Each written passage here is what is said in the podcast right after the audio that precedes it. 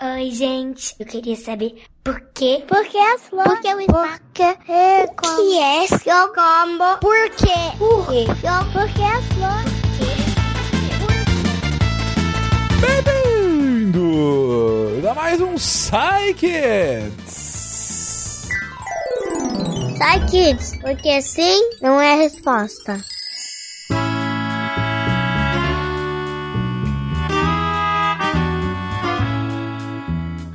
Sou o Fencas e aqui todo mundo sabe, as crianças perguntam, os cientistas respondem. Por quê? Aqui, porque sim não é resposta. E hoje continuamos a nossa saga para iluminar a cabeça dos pequenos que têm dúvidas simplesmente espetaculares pra gente. E pra começar, vamos a uma dúvida muito peculiar do Rodrigo, de 11 anos. Oi, eu sou Miguel. Eu vou fazer a pergunta do Rodrigo, de 11 anos. Por que a área 51 é restrita? Rodrigo, que coisa! Por que será? Por que será que a área 51 é restrita?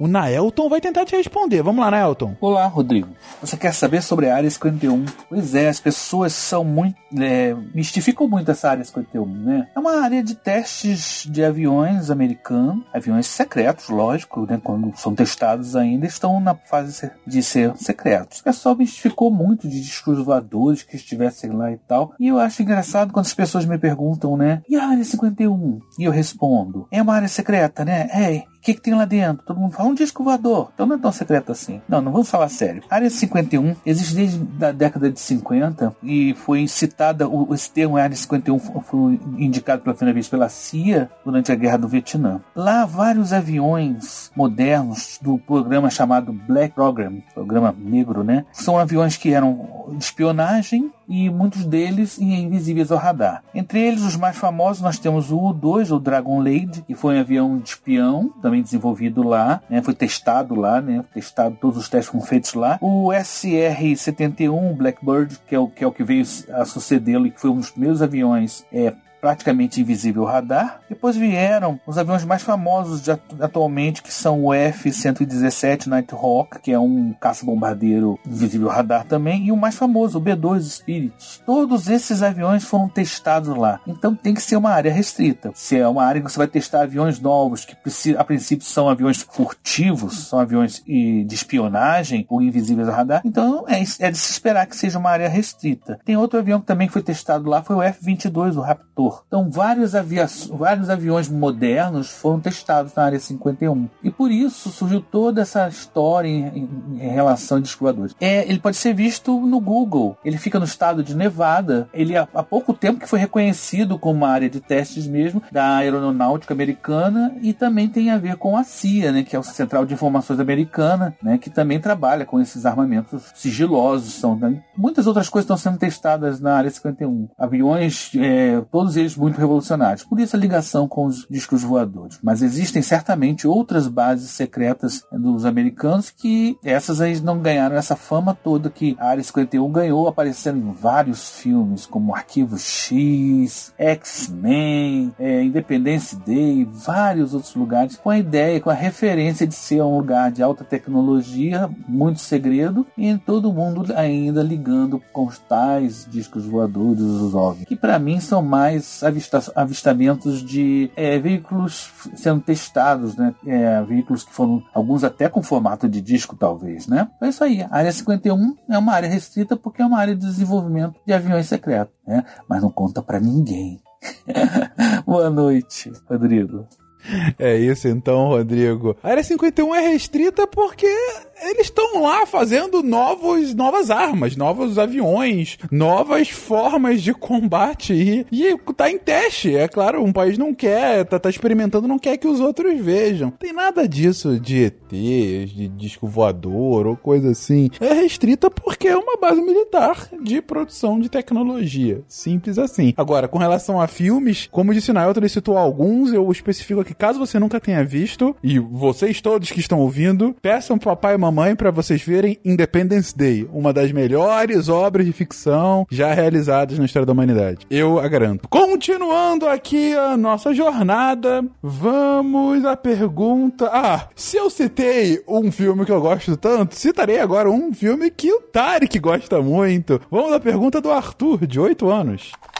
Oi, meu nome é Arthur. Eu tenho 8 anos, já vou fazer 9. Eu queria saber se tem como trazer os dinossauros de volta. Obrigado, Saquides, que vocês poderiam responder. Tchau. O Arthur pergunta se a gente poderia trazer os dinossauros de volta. Ah, essa pergunta é fenomenal. E quem vai responder ela pra gente é a Nanaka. Vamos lá, Nanaka. Arthur, que pergunta maravilhosa, porque todo mundo faz essa pergunta, eu acho, né? Quando a gente é pequeno a gente vê tanto filme, desenho, boneco de dinossauro. Eles eram incríveis, né? Eram gigantes e tinham vários tipos, várias cores. E realmente, por que, que eles não existem mais? E por que, que a gente não consegue trazer eles de volta? Ou será que a gente consegue? É, eu vou te adiantar a resposta e falar que não. A gente não consegue trazer os dinossauros de volta. A não ser que um dia a gente invente uma máquina do tempo, o que também parece bem impossível. E por que, que a gente não consegue trazer os dinossauros de volta? Bom, um jeito seria a gente, então, já que não consegue pegar um dinossauro lá milhões e milhões e milhões de anos atrás e trazer para cá, seria tentar criar um dinossauro do zero, né? Fazer, construir um dinossauro. Como a gente constrói um dinossauro? Um jeito seria encontrar uma célula, um pedacinho, né, de dinossauro que tivesse super bem conservado inteirão e colocar dentro de uma célula de um ovo de galinha, por exemplo, ou de uma célula de passarinho, porque os passarinhos, as galinhas, as aves são os bichos mais parecidos com o dinossauro que a gente conhece hoje. Sim, eles são os tatara, tatara, tatara, tatara netos dos dinossauros. E a gente consegue ver nas células deles, né, nos pedacinhos que formam o corpo das aves, lá dentro, e o nosso corpo também. Lá dentro tem um material chamado DNA. E o DNA é a receitinha para fazer o corpo. Então, o DNA na célula de galinha tem a receitinha para fazer uma galinha. O DNA na sua célula tem a receitinha para fazer você, que é um pouco diferente do seu pai ou da sua mãe. Cada um tem uma receitinha. E como as aves têm uma receitinha mais parecida possível hoje com o que eram os dinossauros, mas ainda assim é muito diferente, seria o jeito mais próximo de fazer colocar uma receitinha de dinossauro dentro da célula de ave e esperar que daí nasça um dinossauro bebê, um novo dinossauro. Só que a gente não consegue fazer isso, porque todos os pedacinhos de dinossauro que a gente encontra já não tem mais o DNA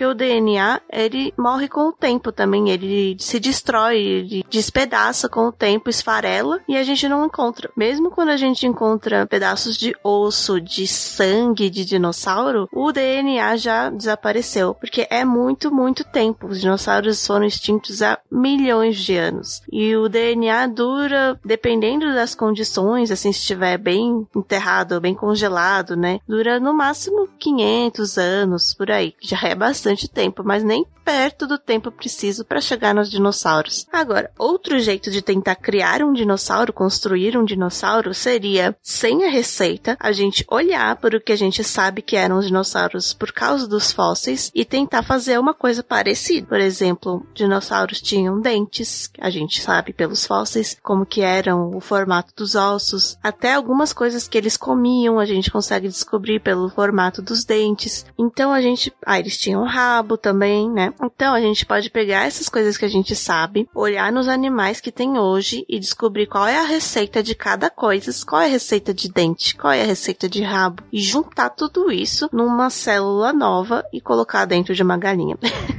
é uma fixação com as galinhas, porque elas são parecidas com dinossauros. Não muito, mas é o que a gente tem. Mas, além disso ser muito difícil, não ia ser exatamente um dinossauro, ia ser um bicho novo, parecido com o que a gente sabe, com o que a gente acha que eram os dinossauros pelos poucos pedaços que a gente encontra. E montar isso a partir das receitinhas de vários bichos diferentes é muito difícil. Na verdade, algumas partes da receita de dinossauro ainda estão dentro das aves né? Por exemplo, das galinhas, só que elas estão é, sem ser usadas. É uma parte da receita que não é mais usada, por exemplo, dentes. Ah, eles, alguns cientistas viram que a, na galinha tem uma receita para fazer dentes, só que o corpo não faz porque ele desligou essa parte. Então a gente poderia ligar, porque com certeza o dente da galinha é mais parecido com o dente de dinossauro do que outros animais. Mas mesmo assim são poucas partes. E a gente teria que pegar partes de várias receitas diferentes para montar como se fosse um quebra-cabeça enorme, junto a várias partes de quebra-cabeças diferentes. Como você vai fazer isso virar uma figura, uma foto, uma imagem legal, né? Que dê para entender. Então isso é muito difícil. Mas quem sabe um dia a gente consiga criar uma coisa parecida com um dinossauro. Tchau! Então é isso, Arthur. Não tem, cara. Não tem como trazer os dinossauros de volta. Jurassic Park, que é um filme excelente, que é um dos filmes preferidos do Tarek, é, até dá ali umas explicações, mas não dá. Principal problema, como disse a Nanaka, é que o DNA, que é o livro de receita do qual todos os seres vivos, inclusive a gente, é feito,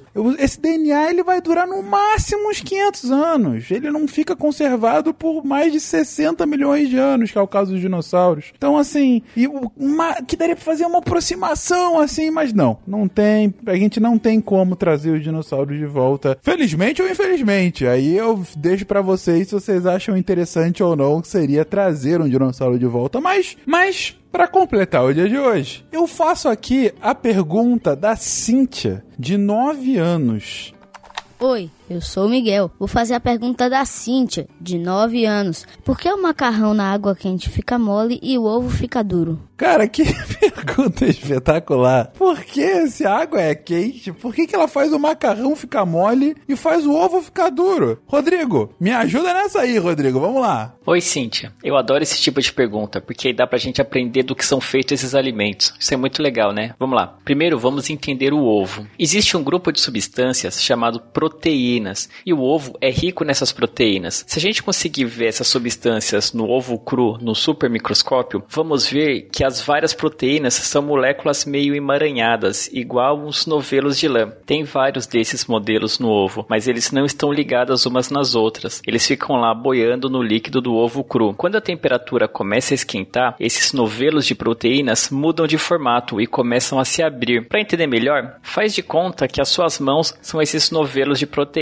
Primeiro, na temperatura baixa, as proteínas ficam fechadas. Então, deixe as suas duas mãos fechadas, uma perto da outra, mas sem encostar. Aí imagine que a temperatura está esquentando e então você vai abrindo os dedos devagarzinho, com as mãos no mesmo lugar. Como as mãos estão perto uma da outra, os dedos acabam se encostando quando se abrem, não é verdade? Agora vamos fazer uma experiência melhor ainda. Chama todo mundo que está aí na sua casa e pede para todo mundo colocar as mãos fechadas em cima da mesa, com todas as mãos fechadas, mais perto umas das outras, sem se encostar. As mãos de todos vocês são as proteínas do ovo, e como as mãos não estão encostando, esse ovo está líquido, está mole. Agora faz de conta que a mesa é a panela em que o ovo está sendo esquentado. Conforme a panela está se esquentando, os dedos de todo mundo vão se abrindo. E no final o que, que acontece? Olha só, os dedos de um estão por cima dos dedos do outro. Se vocês olharem bem, vocês formaram uma rede com os dedos. E é isso que acontece com o ovo quando o ovo é esquentado. As suas proteínas formam uma rede e é isso que endurece o ovo. Aliás, pode reparar que a consistência da clara cozida é parecido com a gelatina. Isso porque na gelatina acontece exatamente a mesma coisa. A gelatina é feita de proteínas também e formam uma rede que prende a água, deixando ela durinha e brilhante. A diferença é que na gelatina, primeiro tem que esquentar para as proteínas se abrirem e depois tem que resfriar para que as proteínas abertas grudem umas nas outras para formar aquela rede. Enquanto no ovo nem precisa resfriar. Conforme as proteínas vão se abrindo, elas já vão formando a rede na temperatura alta mesmo. E o macarrão? Bem, para fabricar o macarrão se usa farinha e água.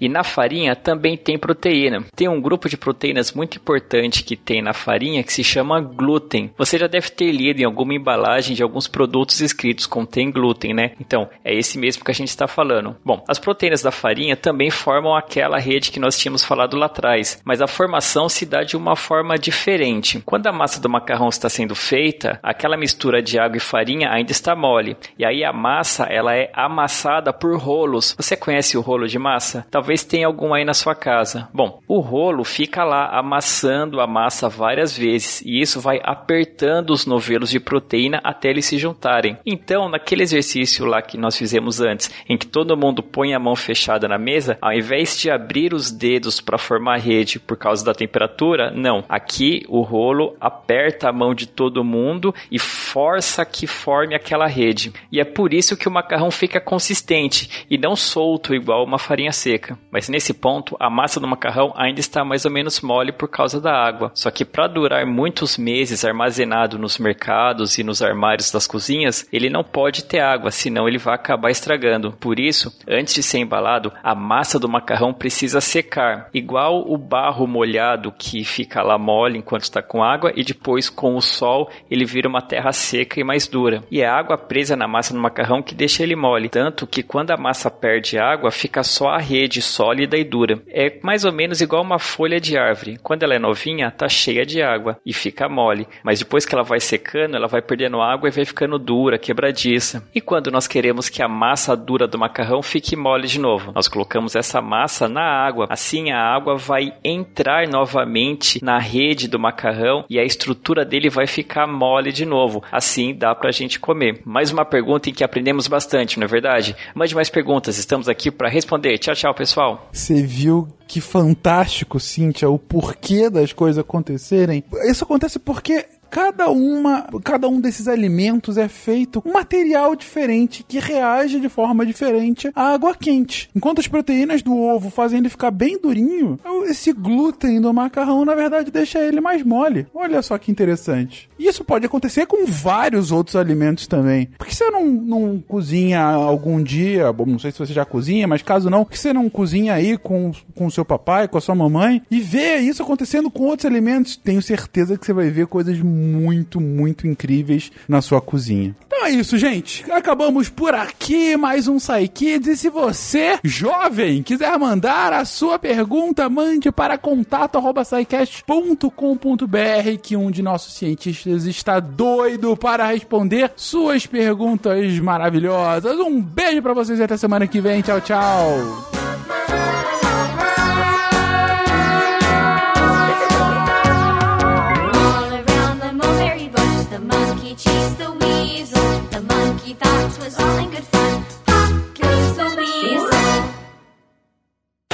Esse podcast foi editado por Nativa Multimídia.